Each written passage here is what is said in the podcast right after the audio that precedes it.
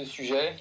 Alors, ça tombe bien parce que, euh, en préparant cette conférence, j'ai repris un texte que j'ai traduit il n'y a pas longtemps de Najmuddin Kubra. Un Najmuddin Kubra, c'est un très grand maître soufi, auteur notamment d'un tafsir, d'un commentaire du Coran. Et euh, le passage que je vais vous citer ici en premier est issu de ce tafsir. Donc, c'est un commentaire du Coran euh, d'inspiration soufie. N'approchez pas cet arbre. Évidemment, il s'agit de l'arbre au paradis, hein, que Najbenin Kubra qualifie de l'arbre d'amour. Et je vais vous lire donc ce, petit passage, c'est-à-dire l'arbre d'amour, lequel fut en réalité planté au profit d'Adam, sur lui soit la paix, attendu que le Très-Haut déclare Il les aime et il l'aime. Donc cet amour réciproque entre Dieu et les hommes, hein, mentionné dans le Coran, euh, Surat 5, verset 54. Il dit ensuite Ô Adam, trouve résidence dans le jardin, toi et ton épouse, jusqu'au verset sans quoi vous feriez preuve d'iniquité envers vous-même en attirant sur vous l'épreuve de l'amour. Car l'amour et l'épreuve sont indissociables. Lorsque la graine d'amour fut logée comme une semence dans le cœur d'Adam, et lorsque Dieu fit de la personne de celui-ci le lieu d'ancrage de ce cœur, et qu'il fit de la terre le lieu d'ancrage de ce corps, le Seigneur déclara Vous trouverez sur terre un lieu d'ancrage et une source de jouissance pour un moment, c'est-à-dire l'usufruit, l'usufruit de la graine de l'amour à travers l'eau de l'obéissance et du service adoratif, et la ibada, jusqu'au moment d'avindre le fruit de la connaissance. Le Très-Haut déclare en effet Elle donne ses fruits à tout moment avec la permission de son Seigneur. Il s'avère que le fruit de l'arbre des créatures n'est autre que la connaissance. Dieu dit à ce, sujet, je n'ai créé les djinns et les hommes qu'à des saints qu'ils me servent, m'adorent. 1 Coran 51-56. C'est-à-dire qu'à des saints qu'ils me connaissent, selon certains commentaires, hein, aussi d'Ibn Abbas, très célèbre. Car si le fruit de la connaissance pousse sur les branches de l'adoration, son germe n'a d'autre origine que la graine d'amour. C'est ce dont nous informe la parole du prophète, sur lui soit la paix, relatant que David, sur lui soit la paix, demanda à Dieu, Seigneur, pourquoi créas-tu le monde? Le Très-Haut répondit, J'étais un trésor caché et j'aimais être connu. Je créai alors le monde afin d'être connu. Il est donc attesté que la graine de connaissance n'est autre que l'amour. Sache donc cela et tire-en profit, peut-être sentiras-tu un effluve et trouveras-tu la félicité? Donc en résumé, que nous dit ici Najmuddin Kubra? Il nous dit que la graine de cet arbre, c'est l'amour, et que le fruit, c'est la connaissance. Donc si on suit sa logique, on en déduit que l'amour précède la connaissance. Alors vous voyez où je veux en venir. Qu'est-ce qui précède? La connaissance ou l'amour? Et vous allez voir que ce n'est pas si simple. Parce que si maintenant je vous cite Razali, voilà ce qu'il nous dit.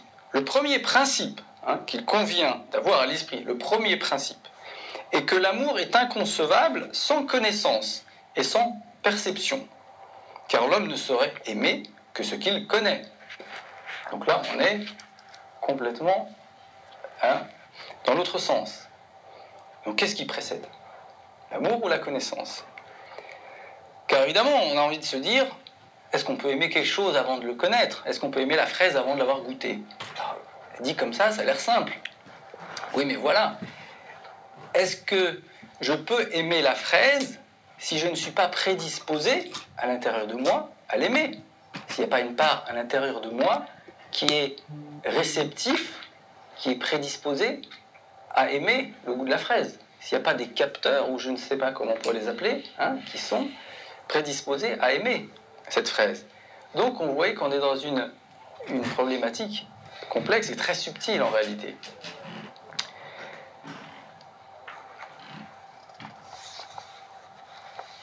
Je citerai maintenant Farid ad-Din al-Attar, hein, donc euh, vous connaissez tous le langage des oiseaux. Peut-être que vous avez remarqué, quand il parle des sept vallées, hein, la première celle de la recherche, la deuxième celle de l'amour, la troisième celle de la connaissance. Et voilà ce qu'il nous dit. La purification par l'amour met en état de réceptivité et prédispose à recevoir par intuition directe. qu'est-ce qu'il nous dit? Il nous dit effectivement, lorsqu'on est dans, l'état de l'amour, on se prédispose à aimer. Et donc on accroît, c'est justement cet état de réceptivité qui prédispose à connaître. Et donc on est dans un cercle vertueux. Plus on aime, plus on connaît, et plus on connaît, plus on aime. Donc on est dans une dynamique vertueuse. Donc je vous rassure tout de suite, je ne vous donnerai pas la solution qui précède. Hein, ceux qui me connaissent savent que j'aime, je suis un peu socratique, j'aime bien euh, établir des, dialectiques, mais après je laisse chacun des... Et puis c'est surtout que je n'ai pas la solution. Rumi nous dit aussi, tant que tu ne cherches pas une chose, tu ne la trouves pas, excepté le bien-aimé. Avant de l'avoir trouvé, tu ne le cherches pas. Alors ça, c'est du Rumi, tout craché, qui, comme les grands soufis, hein, comme, comme Ibn Arabi, euh, accepte le paradoxe sans, et, nous amène jusqu'au, jusqu'à la limite de l'intellect et, et nous disent maintenant, laissez tomber l'intellect, il y a autre chose derrière. Donc c'est une vaine question, hein, car dans l'absolu, rien ne précède rien. Hein, et, l'antériorité est finalement relative dans le monde manifesté. Je citerai aussi Abu Yazid al-Bistami qui dit au sujet de la grandeur du cœur du mystique, du gnostique. Si le trône et ce qu'il contient pénétraient le cœur du croyant, il ne le sentirait pas. En effet, comment ce cœur qui contient le prééternel serait-il affecté par ce qui n'existe que par accident? Et donc là, il parle effectivement de cette prédisposition à connaître de manière absolue. Hein. Le cœur du gnostique, il veut dire que c'est vraiment ce cœur très profond qui met en relation avec la science euh, intuitive, hein, telle qu'en parle aussi euh, Razali très souvent. Mais alors, revenons un petit peu en arrière. Pour reprendre ce même questionnement par d'autres biais, vous avez tous entendu parler évidemment de la parabole du nez de Rumi. Hein. Rumi nous dit que le, tout être humain finalement aspire à ce paradis perdu, hein, à cette présence divine, et d'où la parabole du nez. Hein. Il y a aussi un, poème que j'avais traduit dans le même esprit que, que j'aime beaucoup. Il dit Écoute du jasmin, l'austère et l'entraîne. De la séparation, il relate les peines. Depuis que de mon plan on déroba, ma veine, je tire les sanglots et des rois et des reines. Donc dans ce même esprit, hein. Ibn Arabi dit également Tout être humain, par nature, éprouve en soi un manque le faisant incliner vers un être existant comme support. Or, son objet d'inclination n'est autre que Dieu, mais il n'en a pas connaissance. C'est pourquoi, le Seigneur a dit, ô vous qui croyez, l'indigence vous appelle à Dieu. Il dit en somme aux gens, cette indigence que vous éprouvez a pour objet le Très-Haut et nul autre que lui. Mais vous ne le reconnaissez pas. Attention, j'attire votre attention sur ce terme. On a parlé ici de connaissance, mais on va parler aussi de reconnaissance. Pour qu'il y ait nostalgie, il faut qu'il y ait souvenir. Fût-ce un souvenir enfoui, un souvenir imperceptible. D'où la notion de dhikr qui est très importante dans le soufisme. Hein. Le dhikr, c'est ce qui nous rattache à ce souvenir intérieur de la présence divine. Hein. Vous savez que dans le Coran, on nous dit que euh, les, les, êtres, avant d'être manifestés, étaient dans la présence divine. Et le Seigneur a dit Ne suis-je pas votre Seigneur? Ils ont répondu, certes, oui. Et donc, il y a ce souvenir a une première attache intérieure qui le relie à cette présence prééternelle. Mais il y a une deuxième attache auquel on prête moins souvent attention. C'est que le dhikr dans le Coran, il est opposé au mot rafla. Or, le mot rafla, en arabe, ça veut dire l'insouciance ou l'inconscience. Donc, si on met en opposition inconscience et insouciance, on a en opposition la conscience. Donc, le dit est à la fois un souvenir, mais aussi une conscience. Le souvenir qu'il relie verticalement à la transcendance, et la conscience qui le relie au visage de Dieu de manière immanente. hein, la conscience des choses manifestées. Donc il y a une double attache.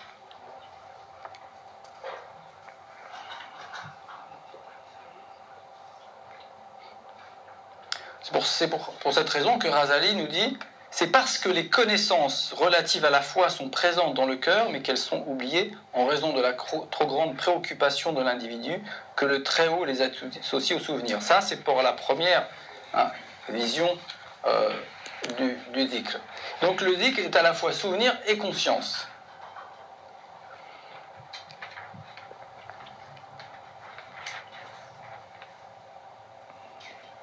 Mais alors, si l'être humain est appelé à aimer son Seigneur, à se souvenir de lui, pour le reconnaître, et donc à travers cette reconnaissance, ce regain d'amour, qu'est-ce qu'il aime lorsqu'il dit j'aime le Seigneur Alors que le Seigneur nous dit rien ne lui est semblable. Qu'aime le serviteur lorsqu'il dit j'aime le Seigneur cette question a été posée par de nombreux savants qui, euh, ont décrété que finalement l'amour du serviteur pour Dieu n'est qu'une façon de, qualifier la gratitude ou l'obédience, mais il n'y a pas de réel amour. Certains savants littéralistes ont dit ça. Alors évidemment, les soufis n'étaient pas d'accord, hein, d'autant que le Coran parle d'amour entre le serviteur et le Seigneur. Et Razali nous dit Sache que la communauté s'accorde à dire qu'aimer le Très-Haut et son envoyé est un devoir, Or, comment ce qui n'existerait pas pourrait-il être prescrit? Et comment pourrait-on interpréter notre amour de Dieu par la simple obédience alors que cette obédience même est subordonnée à l'amour? Et qu'elle n'en est qu'un fruit? L'amour précède donc nécessairement l'obédience ou la gratitude. L'amour de Dieu nécessite une représentation de lui. Quand on dit une représentation, pas, une représentation imagée, hein, une représentation intérieure, euh, subtile, mais une représentation tout de même. Et euh, c'est ce, Ibn, Kassir, dans son commentaire, les regards ne sauraient l'appréhender, nous dit l'appréhender veut dire le cerner. Or, le fait de ne pouvoir le cerner du regard n'implique pas de ne pas le voir. De même que le fait de ne pas cerner tout le savoir n'implique pas de ne rien savoir. Dieu dit en effet, il ne cerne de ses sciences que ce qu'il leur consent. Autrement dit, sous le rapport de l'amour, c'est la même chose. Ce n'est pas parce qu'on ne cerne pas tout le, le Seigneur dans son entièreté qu'on ne peut pas l'aimer. Au contraire, on ne peut pas ne pas l'aimer. Mais on ne l'aime fatalement que dans une certaine limite, qui est notre propre limite. Si je vous dis, est-ce que vous connaissez Paris? Vous allez dire, bah oui, enfin on connaît Paris. Mais si je vous dis, est-ce que vous connaissez la rue, euh, euh, le 15 rue Montmartre, euh, l'arbre qui est planté là? Non, on ne connaît pas. On dit, bah alors vous ne connaissez pas Paris? vous connaissez Paris, mais vous ne le connaissez pas. Et vous connaissez Dieu sans le connaître. L'imam Shaharani nous déclare Le Très-Haut a dit Je n'ai créé les djinns et les hommes qu'afin qu'ils m'adorent. Selon le commentaire d'Ibn Abbas, afin qu'il m'adore signifie afin qu'il me connaisse, encore une fois. Car de même que le regard se porte sur lui, exalté soit-il, si bien qu'il est vu, la connaissance se porte également sur lui, si bien qu'il est connu. Mais la connaissance que les uns ont de Dieu apparaît comme ignorance relativement aux autres d'un degré de connaissance supérieur.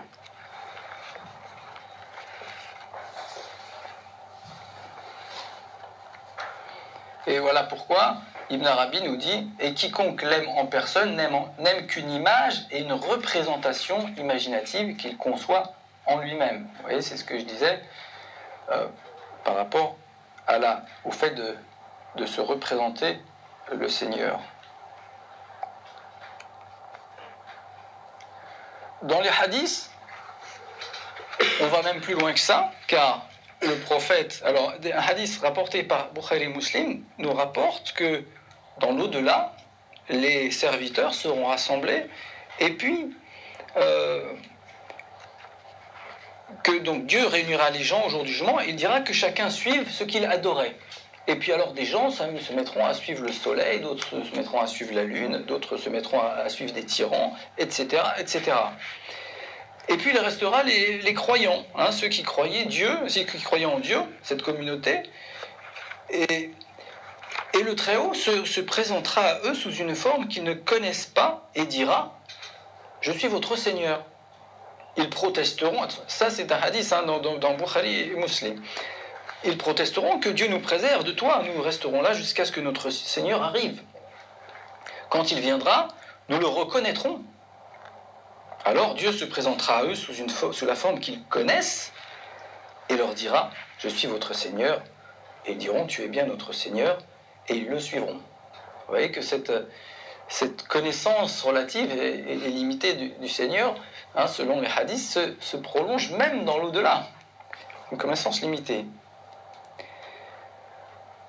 Donc tout l'enjeu du soufisme, ou un des enjeux majeurs, je dirais, c'est d'apprendre à reconnaître le Seigneur, mais dans des formes nouvelles, et d'accroître cette capacité à le reconnaître. De Nun al-Misri, dit de l'intimité de Dieu, elle consiste à incliner intimement pour tout visage gracieux et toute voix éloquente, car le Très-Haut se situe entre toi et cela. Et vous voyez, dans la prière, on dit à peu près plus de 100 fois par jour Allahu Akbar, qui veut dire Dieu est plus grand. Dieu est plus grand que quoi? Plus grand que tout, bien sûr, mais aussi plus grand que l'image qu'on se fait de lui. Donc si le croyant faisait sa prière en pleine conscience, il, serait invité à chaque, 100 fois par jour à changer sa vision de Dieu, à grandir, à élargir, à approfondir la vision qu'il a de Dieu. Donc c'est pas rien.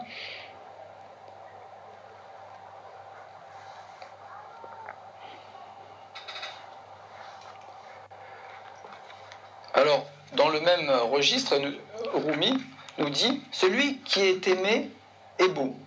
Mais en revanche, tout ce qui est beau n'est pas nécessairement aimé.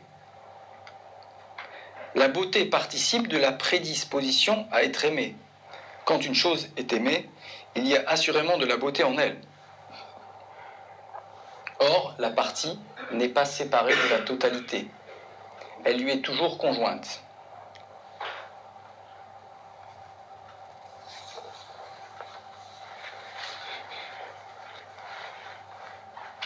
Cette question amène directement à la question de la subjectivité. Il y a deux façons de, considérer la subjectivité. Soit on considère qu'il n'y a pas de règles dans l'univers et la subjectivité est une subjectivité absolue. Et dans ce cas-là, euh, les goûts des uns et des autres euh, ne peuvent effectivement pas être discutés du tout. Mais si la, subjectivité euh,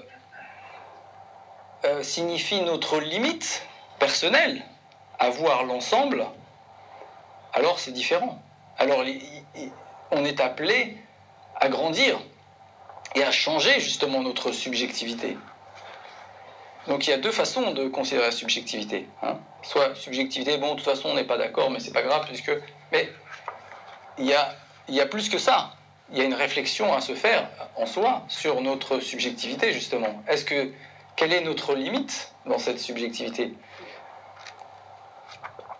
Euh, Gili, El-Gili, hein, euh, Abdelkarim El-Gili, un grand, grand soufi également, nous dit Sache que la laideur en les choses est une laideur relative et non inhérente à ces choses. Il n'est de laideur en ce monde que sous un rapport relatif. Alors ça, c'est très, c'est très, c'est une question très complexe, très, très philosophique. Hein. Euh, donc on va, on va pas rentrer là-dedans, mais il y a là des questions à se poser justement sur, sur cette même notion de, de subjectivité. Hein. Son avis à lui, c'est que la laideur n'existe pas. Hein, ou que la laideur, plutôt, plus exactement, est relative. Alors voilà, ça c'est, effectivement une question très très philosophique. Euh, mais ce qui nous intéresse, nous, plus directement, c'est de savoir comment changer notre regard sur les choses. dans l'absolu, un regard objectif serait un regard pur, un regard qui n'est pas euh, déformé par, le, prisme de l'ego. Une vision parfaite, une vision, voire une connaissance, une, omniscience, car, la, car la vision qu'on a des choses est, également liée à notre science.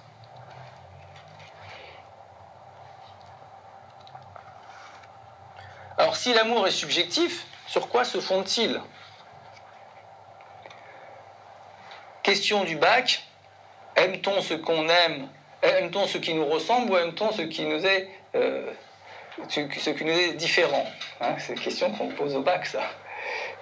Alors c'est une grande question, et, encore une fois, je ne vais pas donner des réponses à ces questions-là, mais simplement, on va, on, va, on va poser quelques petits jalons.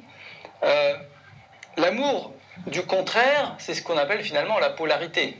La polarité, le masculin, le féminin, le transcendant, l'immanent, euh, le yin, le yang, etc. Ibn Arabi nous dit dans un très beau poème Princesse, ô grâce, elle est persane de, naissance, Disparant, la sublime, et son insigne engeance. Fille de mon imam et native irakienne, elle est mon opposé, moi qui suis du Yémen. Avez-vous déjà entendu, avez-vous déjà vu ou entendu, mes frères, l'exemple d'une union de deux êtres contraires?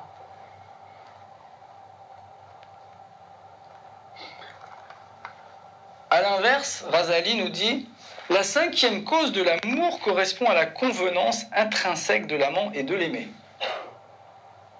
Car combien de personnes se lient d'un mutuel amour sans qu'une cause apparente ou un intérêt quelconque motive celui-ci? Ils s'éprennent donc d'un l'un de l'autre en vertu d'une simple affinité spirituelle. Comme l'a dit l'envoyé de Dieu, les esprits sont comme des armées coalisées, celles qui se reconnaissent mutuellement s'unissent, et celles qui s'entre-méconnaissent ou se renient mutuellement se divisent. Et alors là, notez bien que le hadith parle de reconnaissance, ce qu'on a dit tout à l'heure. Hein.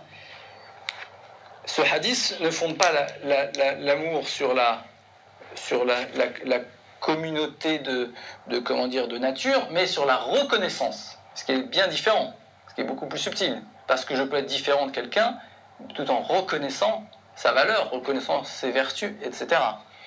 Donc, et c'est pas forcément une communauté de nature dont il est question ici. Hein, man ta'arafa.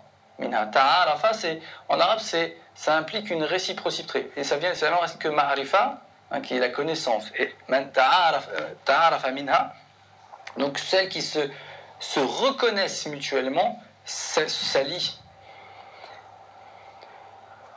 Pour résumer, cette question pas qu'on n'a pas attention je dis pas qu'on a a résolu l'équation attention hein, mais que je dirais que pour euh, susciter une, envie d'aller plus loin que finalement la convenance ou la communauté nature ou cette cette entre reconnaissance c'est le goût. Et la polarité c'est comme la faim. Lorsque j'aime quelque chose, je peux le manger même quand j'ai pas faim. Un bon gâteau, hein, c'est dur de résister même quand on n'a pas faim. Par contre, on peut aussi manger des choses qu'on déteste lorsqu'on a très faim. Et donc il y a deux choses. Il y a la polarité et il y a le goût. Il y a la faim et il y a le la faim et le goût. Hein. Et donc voilà deux choses qu'il ne faut pas confondre et que souvent on confond dans ces questions-là. Hein.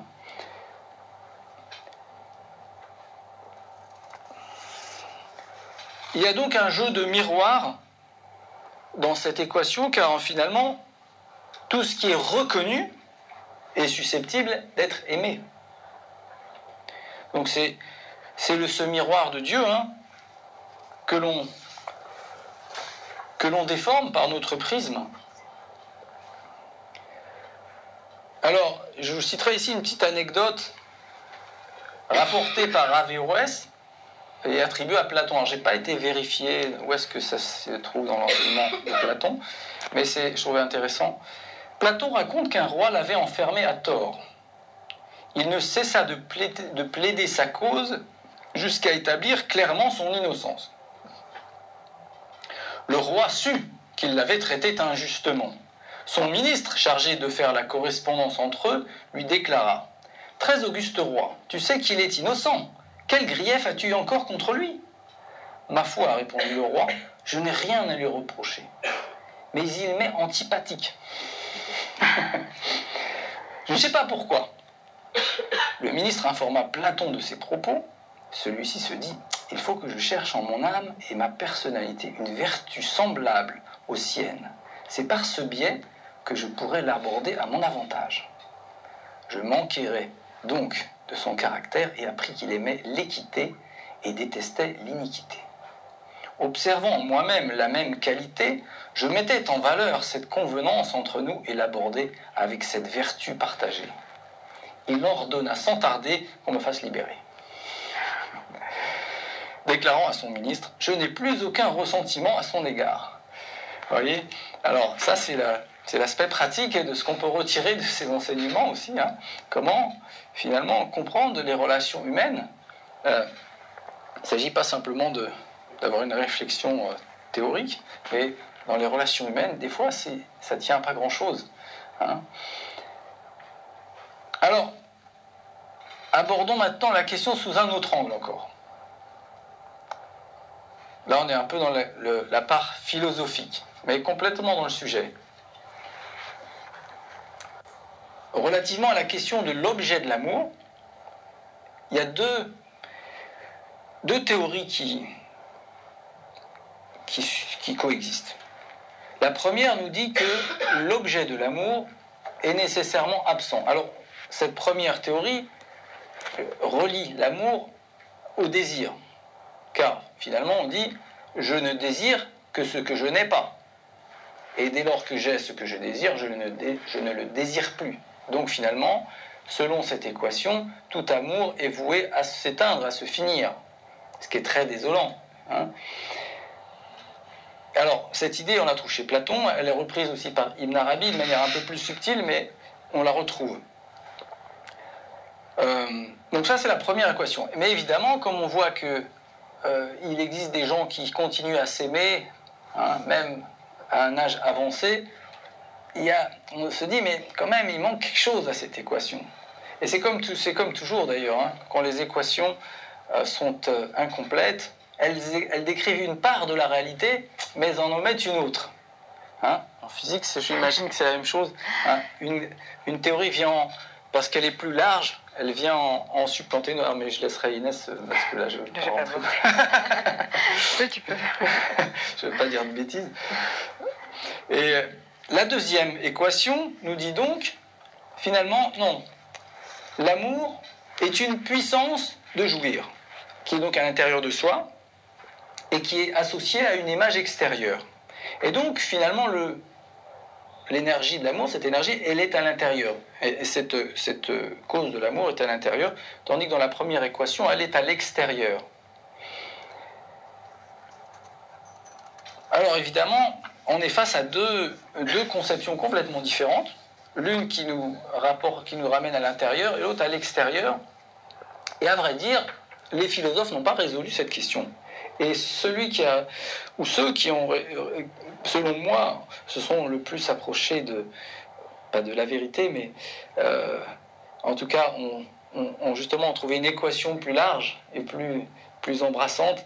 C'est Rumi, euh, qui lui voit l'amour comme quelque chose de dynamique et non pas de statique. Il ne s'agit pas d'aller d'un point A vers un point B, c'est pas un flux d'amour qui part d'un point A vers un point B, que ce soit de l'intérieur vers l'extérieur ou de l'extérieur, mais une spirale qui justement revient toujours à son centre.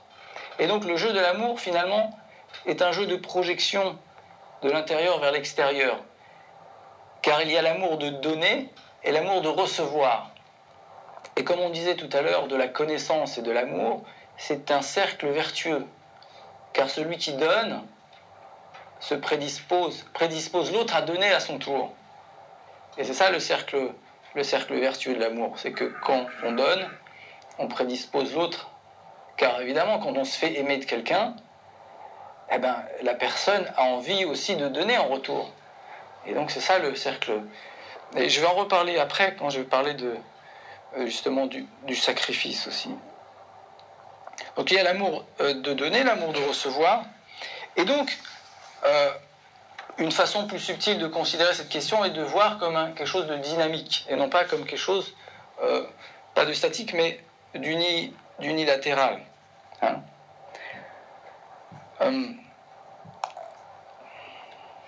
alors, évidemment, euh, toutes, ces, toutes ces questions, euh, toutes, ces, compréhensions de l'amour nécessitent un combat contre soi, nécessitent de, travailler intérieurement. Pourquoi? Pour repérer ce qui crée l'obstacle à l'amour. Car comme dit Rumi, hein, euh, l'amour est, là, c'est seulement vous qui construisez des, obstacles à cet amour. Et donc la voie de l'amour est à la fois la voie de la connaissance, mais c'est aussi la voie du sacrifice, mais en même temps la voie du sacrifice est la voie du bonheur. Pourquoi c'est la voie du bonheur? Parce que lorsque je travaille sur moi et que je deviens généreux, j'apprends à aimer, à donner. Et ce qui donc était un sacrifice et causait une souffrance devient une cause de bonheur, car finalement j'aime donner.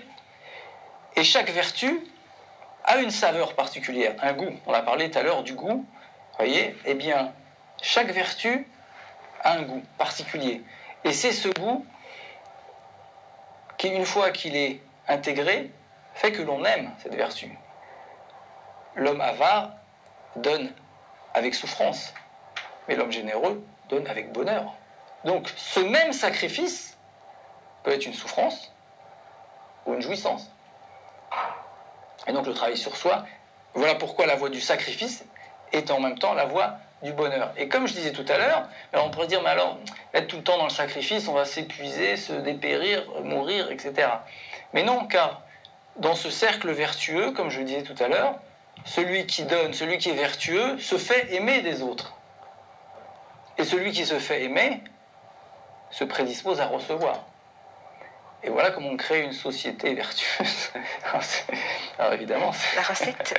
C'est très facile comme ça sur le papier. Mais néanmoins, hein, c'est un pas, c'est un pas en avant de, de, de le comprendre. Hein. Euh, alors, ce, sujet a été très bien décrit par Razali. Hein, et c'est chez lui que, j'ai trouvé la, description la plus, euh, la plus immédiate de, de cette question-là. Il nous dit De la même manière, toute personne dominée par l'orgueil, souhaitant devenir humble, devra s'efforcer de suivre la voie des gens dotés de cette qualité un long moment. Il devra s'y astreindre avec beaucoup de zèle jusqu'à ce que cela lui devienne naturel et aisé L'ensemble des vertus louables aux yeux de la voie légale peuvent être acquises par ce biais, le but étant que l'action procédant de cette vertu devienne un plaisir pour qui l'accomplit.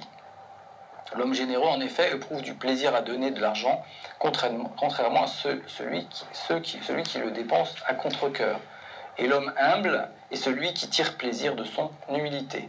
Il convient donc que le fidèle acquiert cette saine disposition relativement à toutes les vertus, de sorte qu'il n'ait plus d'attachement à rien dans ce bas monde. Et le Coran nous dit, les bonnes actions et les mauvaises ne sont pas équivalentes.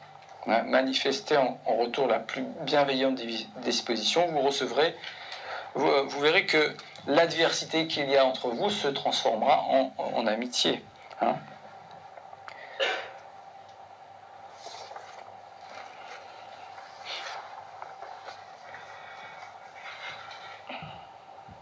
Voilà, donc je, pense que je vais rester sur ça. Euh, donc en disant que la voie de la connaissance, la voie de l'amour, la voie du sacrifice et la voie du bonheur sont une seule et même chose. Euh, ne cherchons pas à savoir qui précède, faisons un pas, un pas dans l'amour, un pas dans la connaissance, et puis euh, et un pas en appellera un autre. Hein, après,